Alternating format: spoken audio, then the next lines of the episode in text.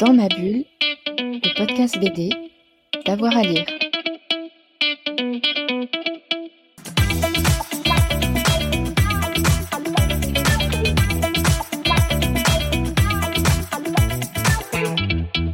Bonjour à toutes et à tous et bienvenue dans Dans ma bulle, votre podcast 100% BD avec avoir à lire. Aujourd'hui, place à une série qui malheureusement euh, se termine. C'est la série des bergères guerrières d'Amélie Fléchet et Jonathan Garnier. Une série euh, formidable hein, qui a vraiment été encensée par la critique, par les lecteurs et par euh, les lectrices. Une série de fantaisie au ton féministe véritablement fort sympathique et très utile. On a pu rencontrer Jonathan Garnier lors du dernier salon du livre et de la presse jeunesse de Montreuil. Voilà, on y est. Bonjour à vous. Bonjour. Alors ça y est, c'est le tome 4, le cycle est, terminé. Euh, Bergère guerrière, comment est-ce qu'on termine une série? Est-ce qu'il y a une, pression particulière? Est-ce qu'il n'y a pas la tentation de, continuer de rallonger encore un petit peu la sauce? Alors, je veux dire oui à tout. c'est vrai qu'il y a une pression dans le sens où on se dit que forcément sur un, des albums en cours de route, on peut éventuellement se rattraper après, même si on essaye de faire au mieux à chaque fois. Mais c'est vrai que là, il peut y avoir des attentes, les lecteurs qui, peuvent avoir imaginé des choses particulières. Voilà. Donc euh, après, nous, l'avantage, c'est que dès le début, on savait comment ça se terminait, pour au moins les, points les plus importants. Euh, donc après, voilà, on a une grosse pagination sur le dernier parce qu'on voulait finir correctement. On a beaucoup de personnages, ça, assez, ça a pris de l'ampleur en fait sur euh, quelques arcs narratifs de personnages secondaires. Donc voilà, il a fallu de la place. Mais voilà, à partir du moment où on savait ce qu'on voulait faire comment terminer, on n'a pas eu à bricoler, on n'a pas eu. Voilà, on est resté sur ce qu'on voulait, on n'a pas cherché à se demander ce que voulaient les lecteurs, plus ce qui nous semblait le plus cohérent par rapport à ce qu'on avait mis en place depuis le début. Et, euh, voilà, donc il y avait une semi-pression, voilà, toujours à l'attente, c'est plus qu'une fois que le livre est sorti, où forcément on espère que les lecteurs vont, être contents cette fin. Mais bon, ça allait. Et puis vu qu'on travaille vraiment à deux avec Amélie, même pour l'histoire, enfin vraiment on y réfléchit à deux, c'est un plus aussi d'avoir quelqu'un qui nous apporte du recul, en fait.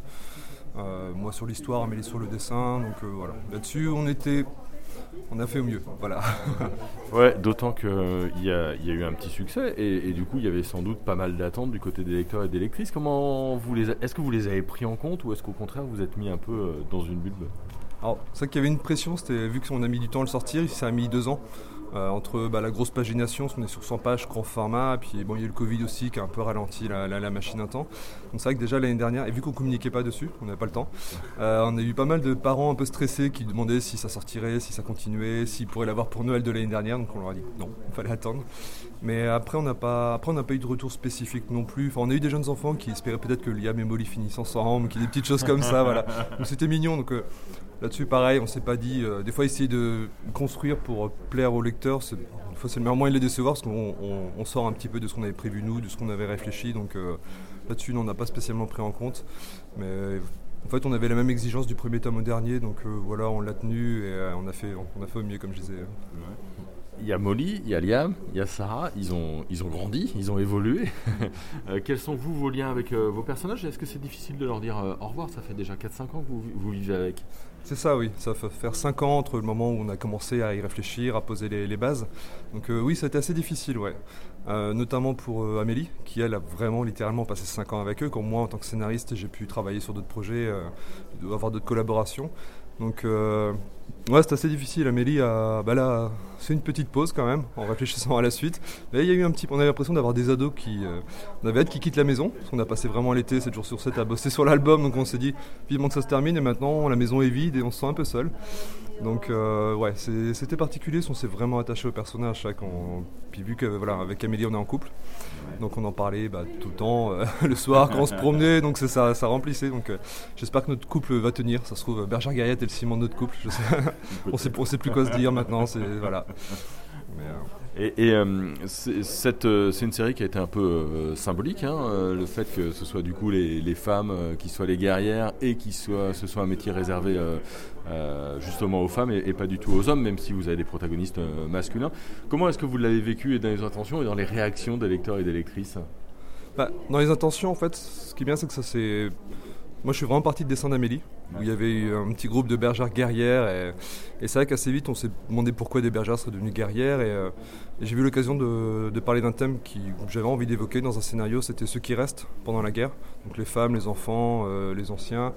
Euh, parler du, manque pour les enfants, de grandir sans, père. Donc Et pour les femmes, l'occasion de, bah voilà, de, prendre de la place en fait, sans mettre de côté les hommes en fait. Donc sur ce côté-là, on avait quelque chose qui permettait de, faire un récit féministe, mais sans que ce soit avec des gros sabots non plus. Enfin, c'était assez naturel en fait. C'était des situations qu'on a pu avoir en première, seconde guerre mondiale en France. Euh, donc euh, là-dessus, c'était pour nous, voilà, c'était l'occasion de faire quelque chose d'assez fluide. Et pour les lecteurs, c'était plutôt apprécié en fait. Euh, forcément, ce côté féministe, c'est ça que c'est assez à l'ordre du jour. Et je pense que les lecteurs ont pu voir qu'on ne l'a pas fait de façon opportuniste non plus, donc c'est bien passé. Les parents, c'est vrai qu'on fait beaucoup de rencontres scolaires, des choses comme ça, on rencontre beaucoup les enfants sur des donc, euh, écoles, médiathèques. Et ben voilà, pour tous les gens qui, enfin instituteurs ou autres, c'est voilà, un bon outil pour eux. C'est vrai que notamment ce personnage de Liam à qui on refuse au début l'accès à l'ordre, parce qu'en fait au début l'ordre était un ordre de femmes pour les femmes, tout simplement s'il y avait que des femmes Ouais. euh, adultes en fait. Avec le temps, notre histoire se passe 10 ans à peu près après que les hommes soient partis à la guerre et euh, donc euh, il y a des enfants qui ont grandi, donc il y a Liam qui veut faire partie de l'ordre et, euh, et c'était une façon de dire aux petits garçons, bah regardez ce que ça fait de se voir refuser en fait la cour de récré, de jouer au foot, de tout ça.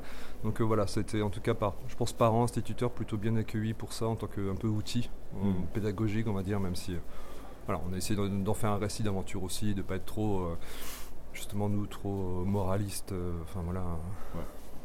Je, je reviens à l'histoire de, de ce tome 3 pour donner peut-être quelques pistes à ceux qui ne l'auraient pas encore lu. Ils arrivent dans les terres mortes et ils vont découvrir notamment un village où il n'y a plus du tout d'hommes. Qu'est-ce que vous pouvez nous dire sur le, scénario de ce tome 3, ce tome 4, pardon? Euh, bah, C'était un peu la conclusion. C'est ça qu'au début, il est question du- d'hommes partis à la guerre, une guerre dont on ne sait rien depuis 10 ans. Et, euh, et c'est vrai qu'après les, trois, les deux premiers tomes se déroulent vraiment autour du village. Pour nous, l'idée c'était ça, c'était à chaque tome, on voulait quelque chose de différent, Mm. qu'on s'éloigne de, plus du- de plus en plus du village, de la zone de confort des personnages.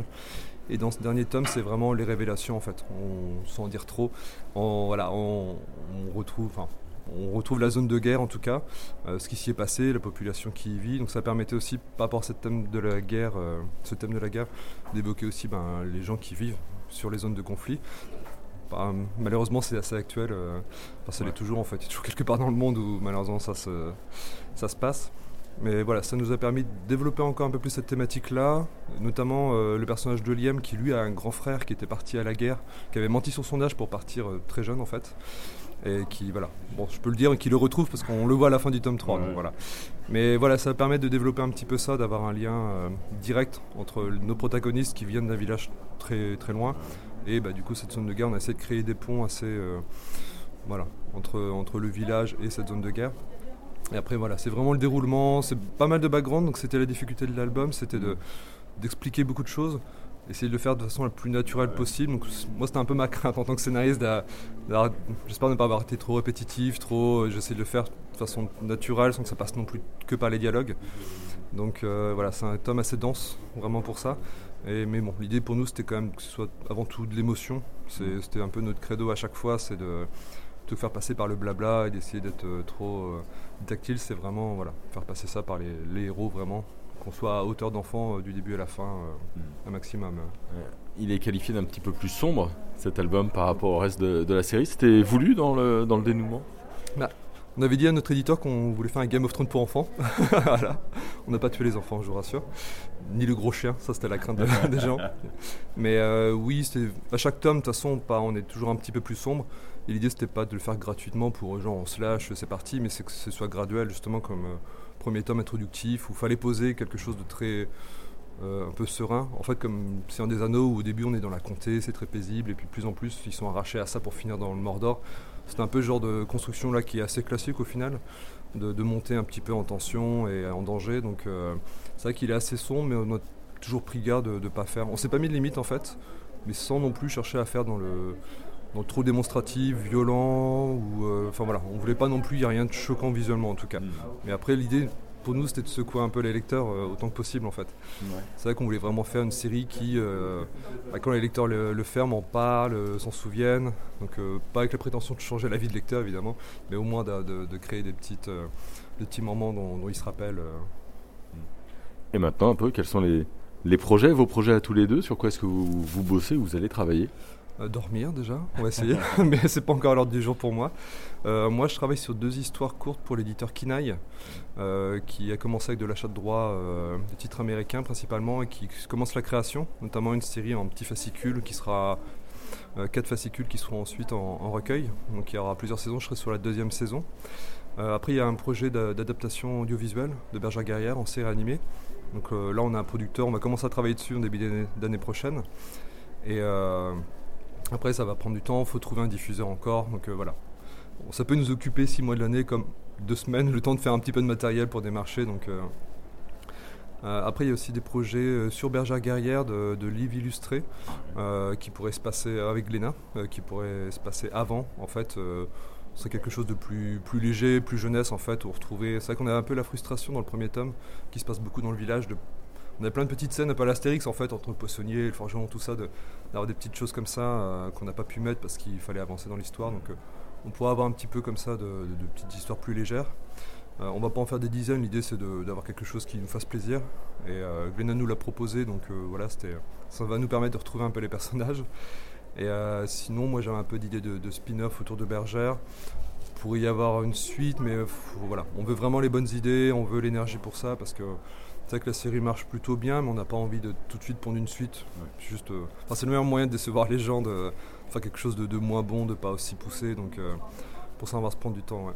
Et moi, j'ai d'autres projets qui sont euh, dans les cartons, peut-être plus ados, adultes. J'ai envie d'aller aussi vers euh, un peu d'autres territoires, ça m'intéresse. Pour, voilà, j'ai pas envie de trop de me répéter non plus. Je resterai pas toujours dans le jeunesse, même si j'aurai toujours un peu un pied dedans, je pense. Mais voilà, il y a pas mal de choses. c'est pas vraiment terminé en fait avec les bergères guerrières.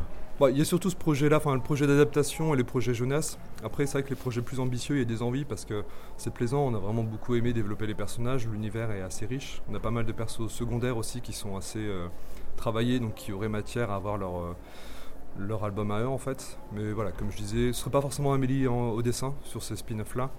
Euh, je trouve qu'elle en a marre de dessiner des books. elle a envie de changer un peu. Mais on va prendre le temps, voilà. On sait que Glénat est partant, donc on a au moins cette sécurité-là, mais justement, on n'a pas envie de tomber dans le truc de euh, aller go go go. Puis, en fait, j'écris pas beaucoup de projets. Je prends vraiment le temps.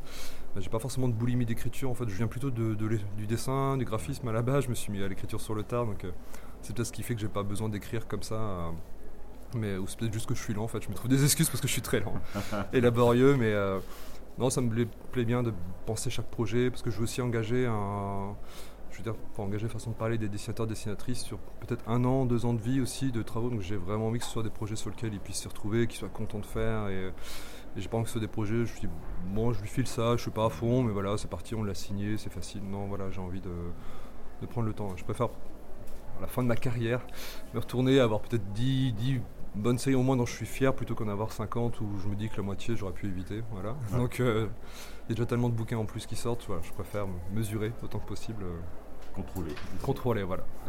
Merci beaucoup. Ben, merci à vous. Voilà, dans ma bulle, c'est euh, terminé pour aujourd'hui. Si vous avez aimé Bergère Guerrière, n'hésitez pas à nous laisser un, petit commentaire. Et puis n'oubliez pas de vous abonner à ce podcast. Hein. Si vous vous abonnez, vous aurez la petite notification et vous serez au courant de tous les nouveaux épisodes qu'on vous prépare. Et on en a pas mal encore à vous préparer et à vous proposer pour euh, les jours qui viennent. Et puis évidemment, likez, partagez, discutez-en autour de vous. Bonne journée à tout le monde. Dans ma bulle, le podcast BD, d'avoir à lire.